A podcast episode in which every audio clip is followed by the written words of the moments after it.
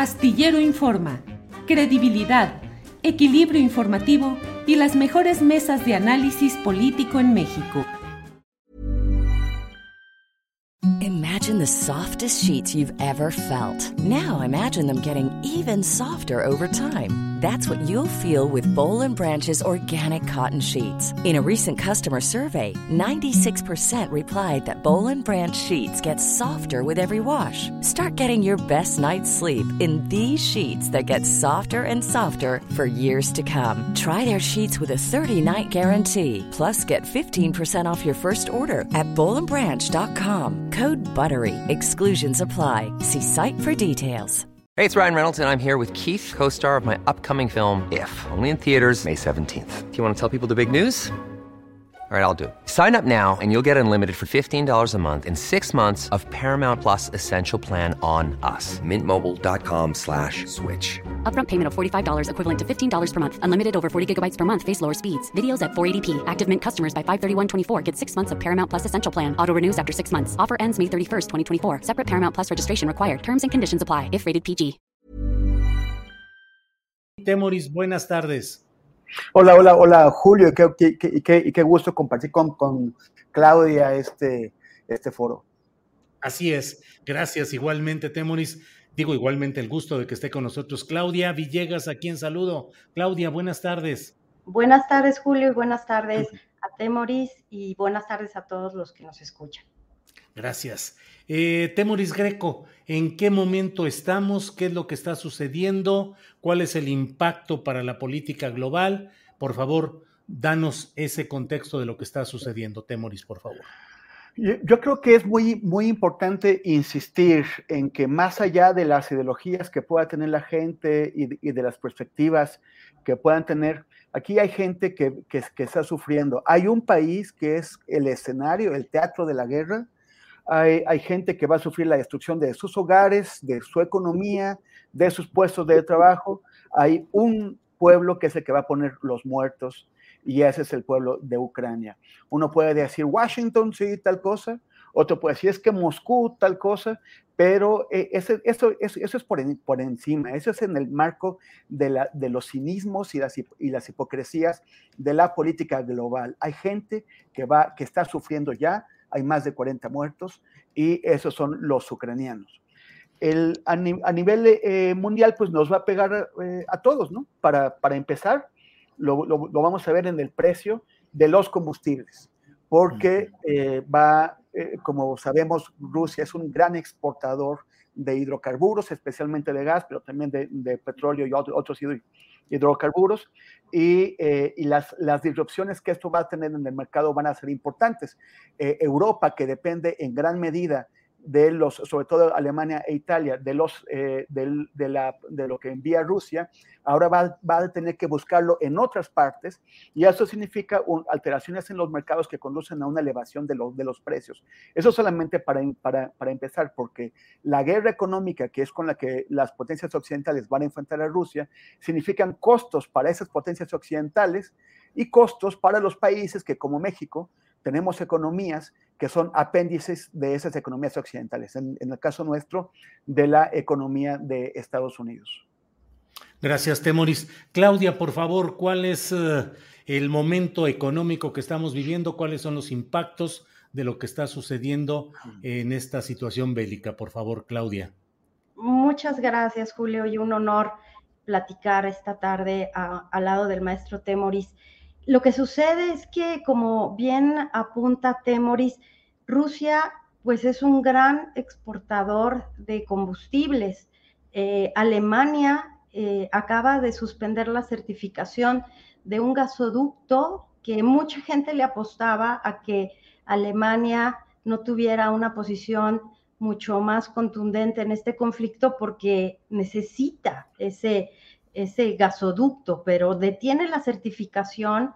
Estados Unidos sanciona a las empresas que están participando en este gasoducto y no solamente vamos a enfrentar una gran disrupción en lo que parece un lugar común, pero muchas eh, voces lo llaman este nuevo orden mundial porque, como bien dice Temoris, va a morir mucha gente inocente, un país que va a poner los muertos, pero Rusia en este momento no solamente está tratando de enviar un mensaje de cómo pertrechar sus fronteras, de cómo estar seguro en su territorio, sino que también tenemos una economía rusa en crisis después de la pandemia, después de lo que ha sido pues un periodo muy fuerte para el gobierno de Putin, porque Ucrania estaba con otro modelo económico, con muchas alianzas, algunos opinan que estaba siendo apoyada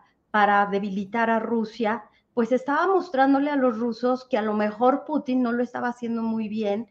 Y claro, lo que necesita mostrar Rusia es que Ucrania no es el modelo perfecto, que tiene muchos problemas y que eh, Rusia tiene la razón. Y como bien dice Temoris, bien la guerra económica están eh, tratando de bloquear las operaciones de bancos estatales rusos que tienen que ver con la energía.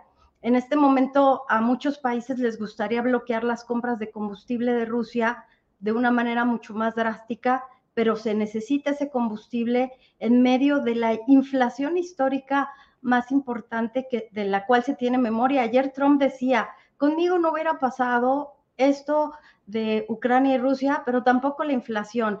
Me parece que hay muchos temas que discutir, además del bélico, Julio Temoris, amigos.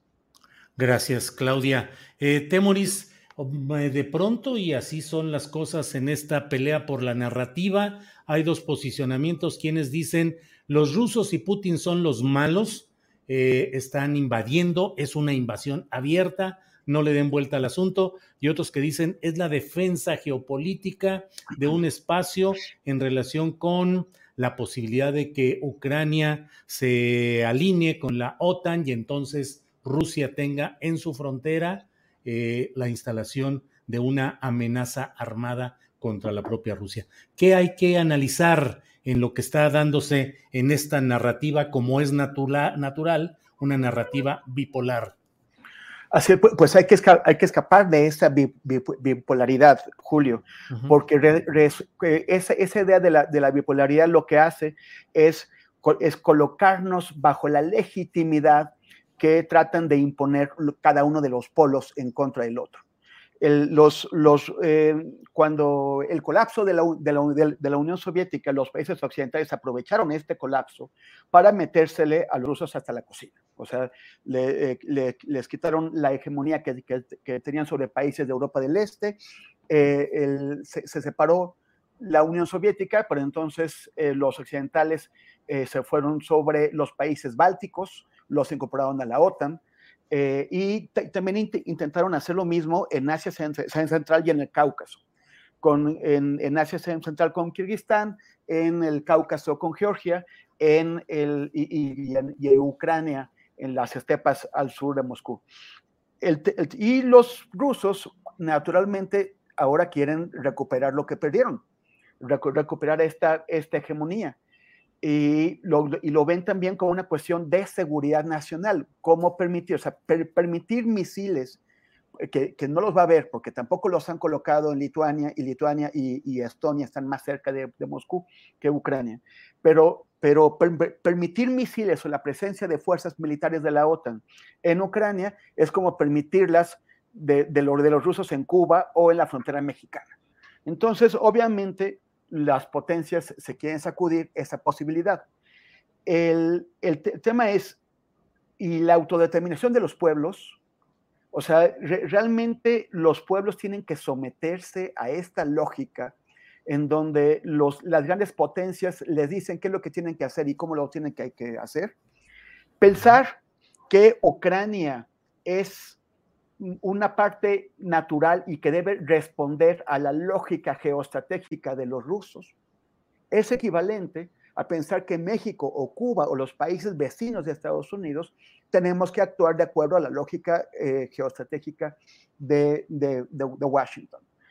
El, yo, a, mí me parece que es un error total el haber intentado incorporar a, a Ucrania a la OTAN, porque obviamente eso los rusos jamás lo iban a aceptar. O sea, es, eso, eso fue una provocación y fue una, una locura.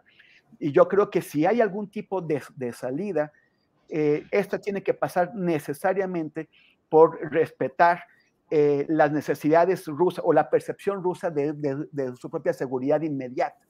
Pero al mismo tiempo, eh, esta percepción rusa no puede estar por encima del deseo del pueblo ucraniano de tomar sus propias decisiones.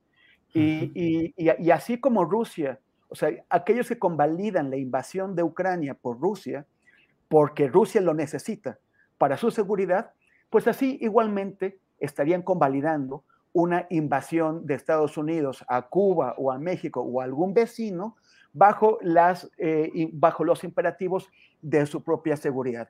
Esa es una guerra de agresión imperialista, con sus motivos, con su trasfondo, pero básicamente hay un pueblo que, que es el más débil, que está resistiendo la agresión del más grande.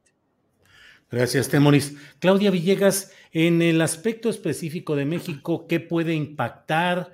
¿Qué puede moverse en cuestión de inflación, de desabasto? ¿Cuáles serían las consecuencias para México, las previsibles, Claudia?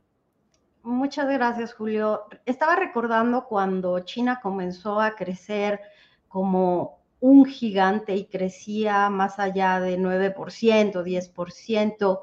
Los países de América Latina que suministran materias primas se vieron muy favorecidos. Me refiero a países como Perú, Bolivia con el, con el gas y con otros commodities.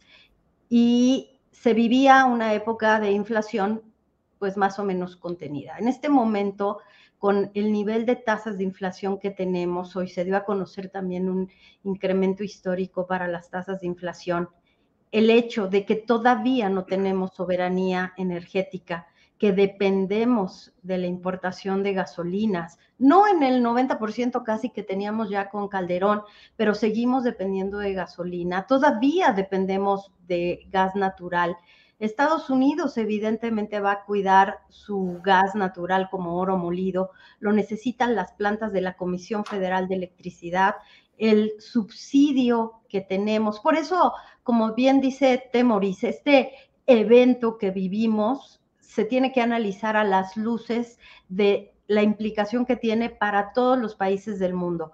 A algunos les afecta de manera bélica de una intromisión a su soberanía, a su derecho de elegir qué tipo de gobierno quiero. También a otros les afecta con esta intromisión que se tiene en Europa del Este, pero a todos los países del mundo les va a afectar porque venimos de una inflación eh, galopante. Entonces, a México le va a afectar en la debilidad, en el corazón, en lo que no queríamos que nos afectara, que es la estabilidad de las finanzas públicas. ¿Y a qué me refiero? Si el gobierno que tenía en la gasolina esta capacidad y esta pues posibilidad de recaudar sin haber aplicado una reforma tributaria, porque la gasolina sí o sí la compramos y ir modulando el subsidio, Julio, ahora va a tener que cobrar la gasolina casi al costo, pero cara, y entonces vamos a tener inflación. Lo mismo sucede con el gas licuado de petróleo si es que no lo producimos todo aquí. Eh, lo mismo va a suceder con el gas natural para la CFE, se va a tener que usar carbón y entonces el gobierno tendrá que tomar la decisión en un año inédito después de tres años de pandemia que lo había venido pateando este bote la Secretaría de Hacienda de no endeudarse como otros países, Julio, de que la relación deuda-PIB pudiera superar el 55, 56%, ojalá que no, de verdad quiero tocar madera, ojalá que no, pero ¿de dónde, me pregunto, de dónde va a sacar dinero el gobierno para financiar este incremento en los combustibles? Dicho eso, Julio, nada más decir también que Ucrania es el principal fabricante de fertilizantes. Gracias a la corrupción o debido a la corrupción, no tenemos autonomía en urea, en fertilizantes, porque no se dio Fertimex, porque hubo corrupción, porque no tenemos las plantas, Julio. Entonces, la estrella de esta historia en la pandemia había sido el campo mexicano. Entonces, ¿cómo vamos a producir lo que necesitamos exportar? ¿Cómo los granos no van a aumentar de precio?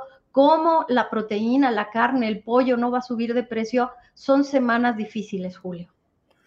Híjole, gracias, Claudia. Eh, Temoris Greco, la postura de México eh, la postura de México a juicio de algunos concurrentes a la arena pública que es Twitter, dicen que es una postura eh, pues no tan contundente o tan clara como debería hacerse. La propia embajadora eminente Marta Bárcena ha dicho que es tiempo, es momento de asumir posturas claras y que no lo es la que está asumiendo el gobierno de México. Otros dicen que es una postura cuidadosa, moderada. ¿Qué opinas, Temoris Greco? Yo creo que México, México, tiene que ser coherente, solamente tiene que, que, seguir su política exterior tradicional, la, la, de siempre, que, que, se basa en la búsqueda de la paz, en la autodeterminación de los, de los pueblos.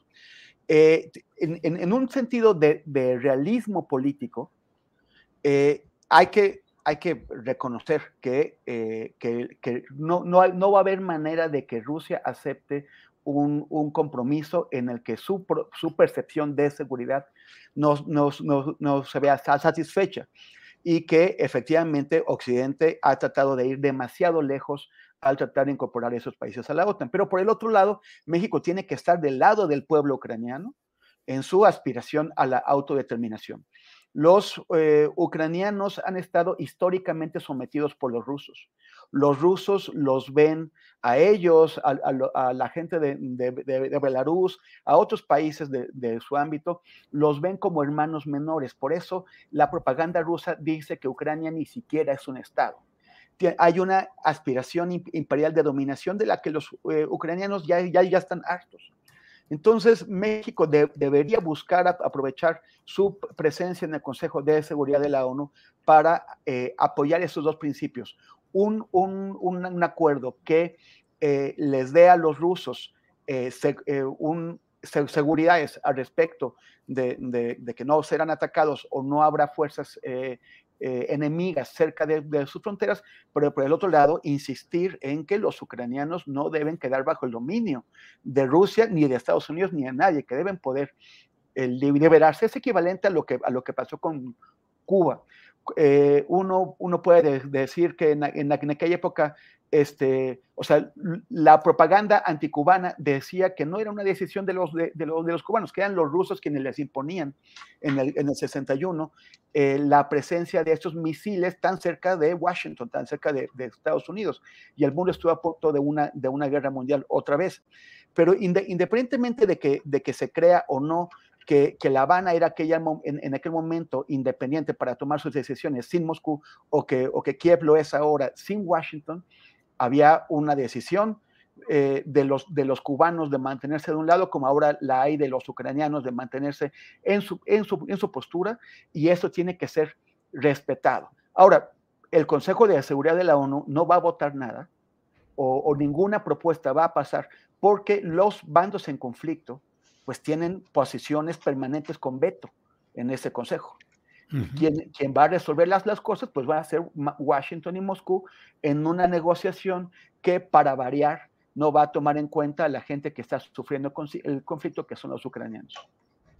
Bien, gracias, Temoris. Eh, Claudia, dentro de lo que estamos viviendo, hay quien se angustia con justa razón de este estremecimiento del sistema financiero si es que le cierran eh, los canales a, los bancos o al sistema financiero y bancario ruso y pues hay esa percepción de una volatilidad y de un impacto en, el manejo del dinero también acá. Hay el temor pues de que puedan eh, cancelar, eh, suspender el suministro de dinero en efectivo, en fin, muchas cosas que circulan cuando se está en estos tiempos de incertidumbre. ¿Qué puede suceder, Claudia? La amenaza que ya se presentó, Julio Temoris, amigos, es que a Rusia le puedan suspender el sistema de transferencias electrónicas, el llamado SWIFT, pero también está el hecho de que Rusia se ha venido preparando con un sistema paralelo que es el SPFS, entonces podría seguir operando con sus transacciones. Luego la economía fintech, Julio, que da banca paralela a través de plataformas electrónicas y ya no tienes que depender de los sistemas de pagos de los grandes bancos, también podría ayudar en algún momento a Rusia. Pero el tipo Bitcoin. El tipo Bitcoin, que por cierto, el Bitcoin eh, se desplomó porque se le percibió en los últimos tres días como un activo de gran riesgo y bueno, los inversionistas prefirieron regresarse a valores refugios como el oro. Pero volviendo a lo que representa la inestabilidad en los mercados de valores, se percibe un incremento en las tasas de interés. La Reserva Federal va a tomar medidas, va a encarecer el costo del dinero. Eh, lo mismo va a suceder con México. Se prevé que vamos a tener cinco incrementos totales en tasas de interés y otra vez eso le va a costar más dinero al gobierno mexicano. En el caso de Rusia, la guerra es económica, la guerra es en los circuitos financieros y en este momento lo que está sucediendo es que hay una especie de tensa calma, los inversionistas están por ahora tranquilos de que Estados Unidos no se está metiendo, pero eh, cuando yo digo los inversionistas están tranquilos, no quiero decir que sean las víctimas de esta historia, sino que en esta historia ellos están observando cómo salvar sus intereses. Los que perdemos son los grupos menos favorecidos, los que tenemos que enfrentar una inflación más alta, créditos más caros. Y la otra interpretación es que la guerra le beneficia también a ciertos segmentos de los poderes económicos. Locke, por ejemplo, que es esta empresa de, de tanques, de aviones, Boeing, pues ya están incrementando su valor como sucedió hace dos años con las vacunas. El negocio de la guerra, que también es otra interpretación, y el negocio de cómo el incremento en los precios de los combustibles va a beneficiar también el dinero que le llega a Rusia. Entonces, creo que esta, este enfrentamiento eh, en esta década de 2000, pues nos va a enseñar cómo se ve una guerra con Internet, cómo se ve una guerra, Temoris sabrá más de esto, pero la tecnología bancaria, la tecnología de la transmisión de lo que está sucediendo también va a, generar pues nuevas narrativas y nuevas maneras de, ver lo que estamos eh, experimentando, Julio. Gracias, Claudia. Doy la bienvenida a otro invitado a esta sesión, que es Ramsés Pech. Él es analista y asesor de la industria energética. Ramsés, buenas tardes. Hey, it's Ryan Reynolds and I'm here with Keith, co-star of my upcoming film If, only in theaters May 17th. Do you want to tell people the big news? All right, I'll do it. Sign up now and you'll get unlimited for $15 a month in six months of Paramount Plus Essential Plan on us. Mintmobile.com slash switch. Upfront payment of $45 equivalent to $15 per month. Unlimited over 40 gigabytes per month. Face lower speeds. Videos at 480p. Active Mint customers by 531.24 get six months of Paramount Plus Essential Plan. Auto renews after six months. Offer ends May 31st, 2024. Separate Paramount Plus registration required. Terms and conditions apply if rated PG. Hold up. What was that? Boring. No flavor. That was as bad as those leftovers you ate all week. Kiki Palmer here, and it's time to say hello to something fresh and guilt-free. Hello Fresh. Jazz up dinner with pecan-crusted chicken or garlic butter shrimp scampi. Now that's music to my mouth. Hello Fresh. Let's get this dinner party started. Discover all the delicious possibilities at hellofresh.com.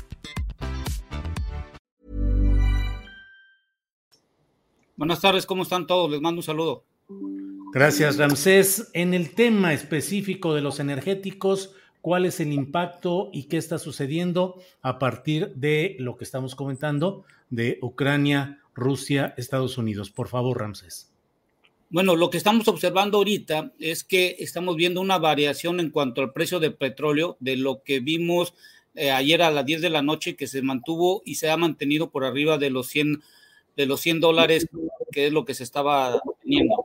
Lo que hay que dejar bien en claro es que esto no es solo una guerra desde el punto de vista bélico, sino desde el punto de vista energético, y hay que verlo que todo lo que venga ahora en adelante va a estar ligado mucho en cómo y en qué estás tú intercambiando en el sector energético. ¿Por qué? Porque por Ucrania pasan alrededor de cuatro hasta cinco ductos y en donde se manda la mayor cantidad de gas natural a Europa.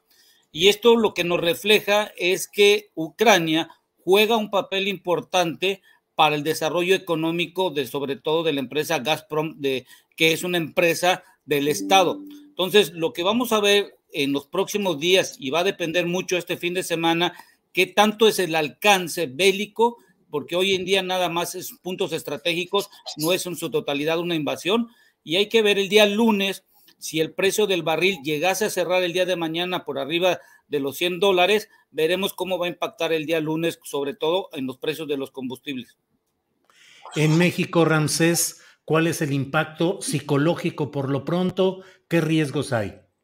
En México lo único que tenemos es que hoy tenemos una mayor cantidad de ingresos por parte de las exportaciones que estamos realizando. Hemos de recordar que en la ley de ingresos colocamos un precio de 55 dólares, hoy se está manteniendo por arriba de 85 a 90 dólares el promedio y lo que vamos a observar es que en México lo que vamos a tener es que ya llevamos dos semanas que el, lo que se paga del IEPS se va a dejar de, se está dejando de pagar en la gasolina que llamamos regular o la magna. Posiblemente el día de mañana el diésel también se deje de pagar el impuesto y esto trae como consecuencia de que no se van a tener la misma cantidad de ingresos y hoy va a ser un gran problema porque la fórmula que tenemos actualmente para poder controlar los precios de los combustibles y mantener la, inflación controlada, no lo vamos a poder tener este control si el precio del barril continúa por arriba del 95. Es decir, la pregunta aquí sería,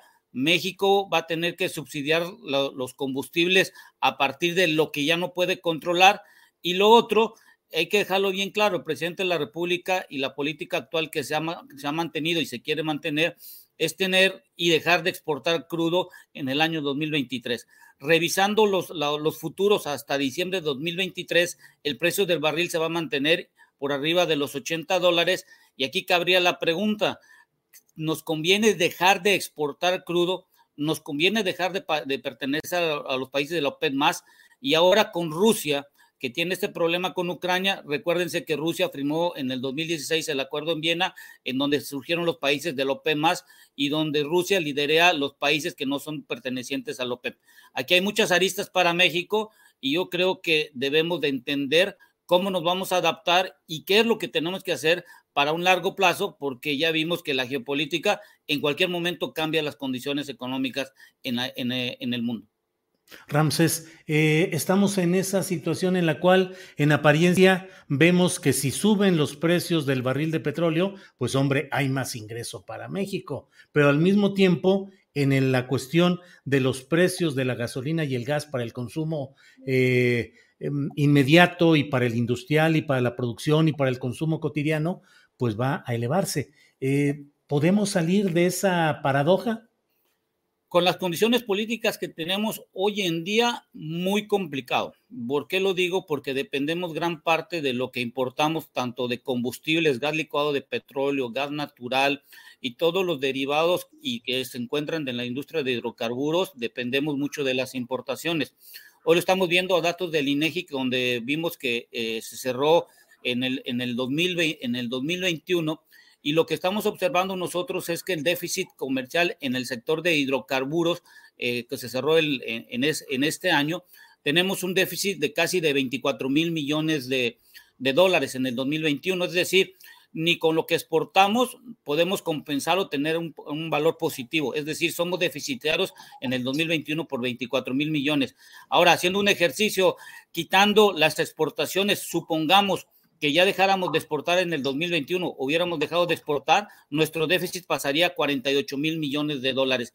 Esa cantidad de dinero creo que es un dinero que se está, se está haciendo, se está yendo fuera de nuestro país y ahora dependemos mucho que las seis refinerías que tenemos hoy en día, que están trabajando menos del 50%, lleguen en menos de, del cierre del 2023 a estar operando por arriba del 80%, que tengamos un dos bocas que ya esté operando en el primer semestre, el segundo semestre del 2023 y Deep Park, bueno, que nos permitan traer el 100% de los combustibles.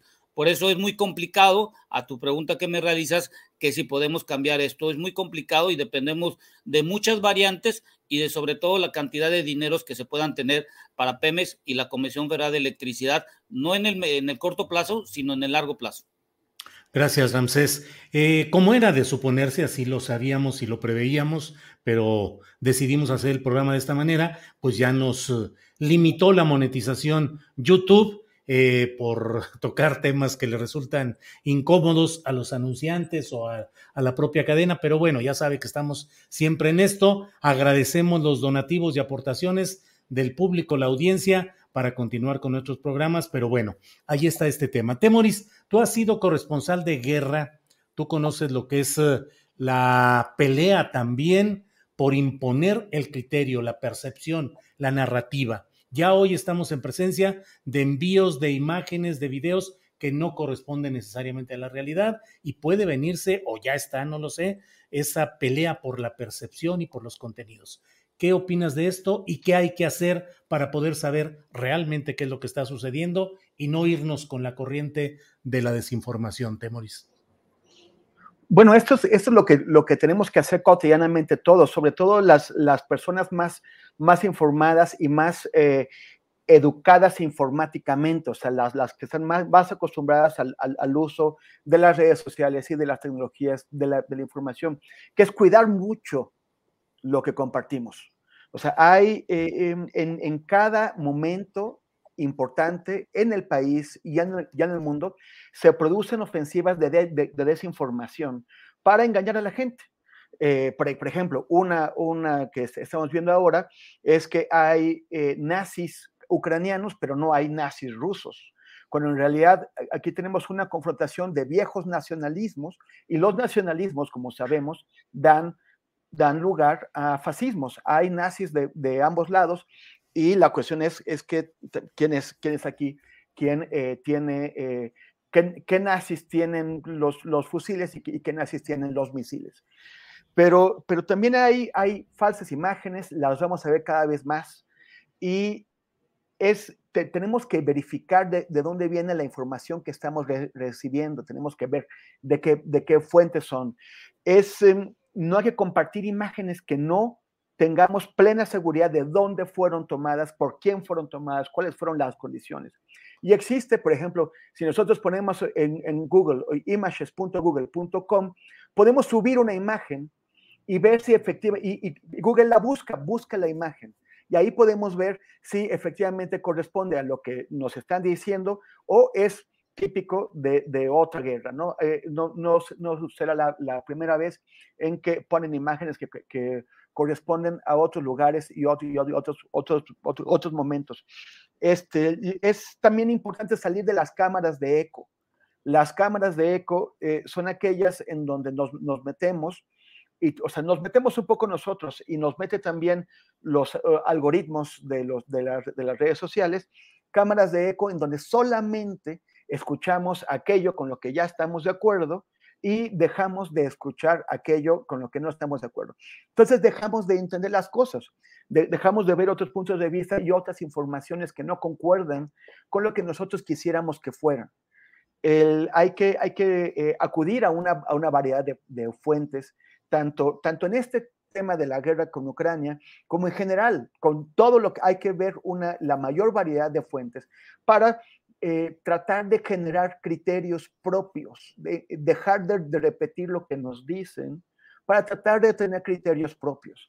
Eh, cada vez vamos a tener más de esto y, y, y es, eso significa que estamos más expuestos ante una intoxicación informativa. Tenemos que decidir, ¿nos vamos a dejar intoxicar o vamos a combatir la intoxicación? Gracias, Temoris. Eh, Claudia, Estamos ya en la parte final de, esta mesa que hemos organizado sobre estos temas uh, tan actuales y tan vibrantes en estos momentos.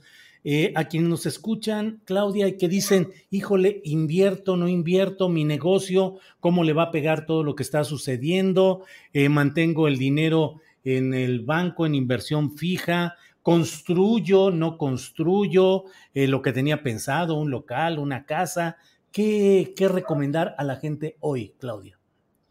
Gracias, Julio. Pues nada más eh, estar muy de acuerdo con lo que dice Temoris respecto a qué tipo de información estamos eh, teniendo acceso, porque esas perspectivas, ese ánimo, eh, toda esa información, Julio, no sabes cómo afecta de alguna manera también en los precios, porque la gente comienza a estar nerviosa, a acaparar. Hoy el precio del gas ya aumentó, no debería de haber aumentado, pero ya está aumentando ya llamas y pides gas y ya está más caro porque Ucrania, ¿no?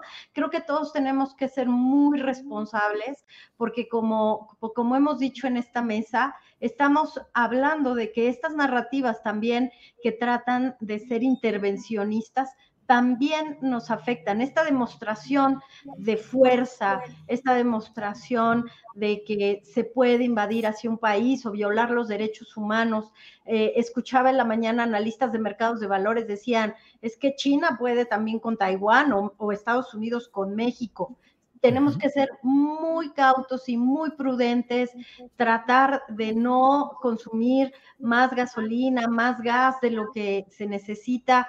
Yo creo que este es un momento de estar con la cabeza muy fría, de no agobiarnos, Julio. Es lo que podría compartirles. Gracias, Claudia. Eh, Ramsés Pech, eh, contigo vamos a cerrar esta, esta plática y te quiero preguntar, el proyecto general del gobierno de México, del presidente López Obrador, fundado en la, recuperación de la soberanía energética, la planta de dos bocas, la actualización de otras refinerías, en fin, todo este proyecto, la reforma energética en general, la eléctrica, ¿se ven afectados y acaso obstruidos gravemente por lo que está pasando en Ucrania? Eh, yo te lo comento, Julio, no porque hemos perdido el tiempo estos últimos tres años en discusiones legales. Aquí no hemos entendido que el mundo ya está cambiando y modificando. Y te lo digo porque en la semana pasada Estados Unidos va a hacer una inversión de 140 millones de dólares en donde va a recuperar de las cenizas de carbón, níquel, cobalto y tierras raras. ¿Esto por qué lo va a hacer? Porque ellos dependen mucho de China y en este sentido México no estamos entendiendo que no es solo la generación de la electricidad, y, te lo, y se lo voy a dejar claro si me permite, si no, no da tiempo, la transición, la transición energética está siendo mal entendida en nuestro país por esta administración y por las anteriores, y en este momento creo que no, no hemos entendido que la transición energética no se refiere a la generación de la electricidad, sino es qué materias primas vas a utilizar para generar la electricidad y sobre todo que emitas menos contaminantes o si se puede cero en el año 2050 de emisiones de gases de efecto invernadero o de dióxido de carbono. Esa es la primera fase de una transición energética. La segunda fase de una transición de la transición energética a nivel mundial es que a partir de 2050 la mayoría de los vehículos de transporte, llámense vehículos de pasajeros, de, carga, aviones, barcos y todo, se puedan utilizar en su mayoría carros eléctricos o que estén de tipo eh, eléctrico, siempre y cuando también tengan combustibles de baja emisiones de dióxido de carbono, que esto va a ser muy complicado. En México nos hemos enfrascado solo en el 20% del total del sector energético y solo en la generación de la electricidad. ¿De qué nos sirve tener a una Comisión Federal de Electricidad a un P, o a un Pemex eficientes o que tengan y que sean garantes de nuestra soberanía, si en dado caso lo estamos viendo que el costo del dinero va a subir, ya vemos los bancos centrales, por ejemplo, en Estados Unidos que van a incrementar los costos, estamos viendo que la inflación no va a ceder este año y va a ser hasta después del 2024 que pudiéramos llegar a los valores objetivos de algunos bancos centrales como el mexicano. Y esto lo que me conlleva es de dónde va a salir la cantidad de dinero necesaria y aunado a esto, creo que no hemos entendido que en México se requiere la inversión extranjera directa, sobre todo para reducir los, eh, los riesgos financieros que una inversión pública pudiera tener ante estos cambios geopolíticos que estamos observando. Aquí la pregunta es, ¿tenemos algún plan de largo plazo o estamos conscientes de que es una transición energética o solo estamos tomando de los léxicos que se tienen a nivel, a nivel mundial de la información, como bien lo estamos comentando, saber de dónde la estamos tomando y cómo la vamos a aplicar. Son muchas preguntas, este, eh, eh, todos los que nos están acompañando, que no están resueltas. Y la pregunta aquí será, después del 2024, ¿qué sigue? Porque ya llega otra administración. La administración que llegue después del 2024 la va a tener dura porque tiene que renegociar el tratado del 2026. Y si en el 2023 2024 existe alguna disputa o algo que nuestro socio comercial no le convenga, bueno, ya lo estamos viendo que tiene el poderío y se ha puesto con Rusia. ¿Crees que no puede suceder lo mismo con nosotros en el TEMEC? Creo que tenemos que ir entendiendo que hoy en día no es la soberanía, es entender cómo está cambiando la geopolítica y sobre todo entender que hoy lo que más va a influir es el sector energético ligado a la parte económica dentro de todo lo que estamos viendo en la cuestión geopolítica. Aquí lo como dicen los dichos, si estás viendo las bárbaras del vecino remojar, pues hay que ponerla de nosotros, porque también nuestro socio comercial se puede cansar de nosotros y eso lo veremos en el 2026. Ramsés, asumir la integración de México a plenitud en cuanto a las necesidades y el proyecto de Norteamérica, entendido más bien como Washington?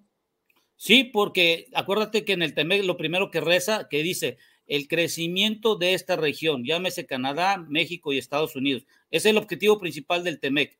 Pregunta, si China se está asociando con Rusia para pasar un ducto que pase por Mongolia, que ya lo están firmando y va a operar en el 2028, Estados Unidos quiere recuperar níquel, cobalto y tierras raras que provienen muchas de estas importaciones de, China y lo que quieren hacer es recuperarlo de los desechos que tienen de la, de la parte de energía. Y estamos viendo que de geotermia y de la parte del agua que sale de las fracturas hidráulicas están por descubrir y han, han, hecho investigaciones que pueden recuperar litio. Imagínate todo el conjunto que viene en el mundo y nosotros en dónde estamos quedando. Solo, solo acuérdate que somos importadores de tecnología y manufactureros de tecnología. No creamos tecnología y no tenemos ideas para hacia el futuro de lo que estamos viendo.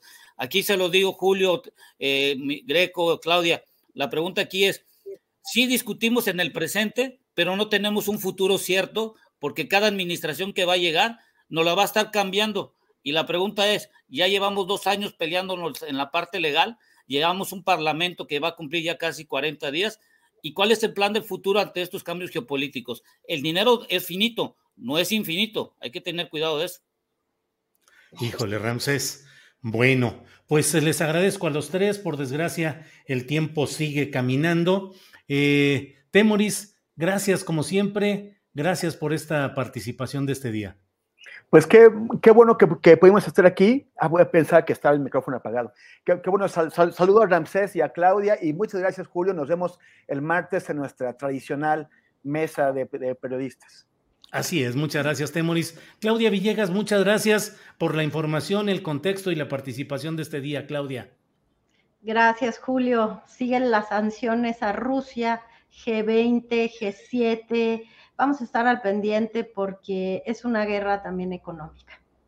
Sí, creo que vamos a tener que estar pronto, mañana o en estos días nuevamente viendo lo que sucede. Gracias, Claudia. Ramsés Pech, muchas gracias por tu aportación, por tu participación en este día. Gracias y espero que no sea la última y les agradezco estos espacios que nos puedan permitir expresarnos las convicciones que vienen económicas y entender sin planes no vamos a tener crecimiento y vamos a seguir siendo un país subdesarrollado como nos han catalogado y calificado por muchos años. Ojalá y podamos continuar con estas mesas de verdad, muy interesantes temas que dan para la discusión y el análisis. Ya iremos avanzando en todo esto. Gracias, Temoris, gracias, Claudia, gracias, Ramsés. Buenas tardes. Ever catch yourself eating the same flavorless dinner three days in a row? Dreaming of something better? Well, HelloFresh is your guilt-free dream come true, baby. It's me, Kiki Palmer. Let's wake up those taste buds with hot, juicy pecan-crusted chicken or garlic butter shrimp scampi. Mm. Hello Fresh. Stop dreaming of all the delicious possibilities and dig in at HelloFresh.com. Let's get this dinner party started. En Sherwin Williams somos tu compa, tu pana, tu socio, pero sobre todo somos tu aliado, con más de 6.000 representantes para atenderte en tu idioma y beneficios para contratistas que encontrarás en aliadopro.com. En Sherwin Williams somos el aliado del PRO. Para que te enteres del próximo noticiero, suscríbete y dale follow en Apple, Spotify, Amazon Music, Google o donde sea que escuches podcast te invitamos a visitar nuestra página julioastillero.com.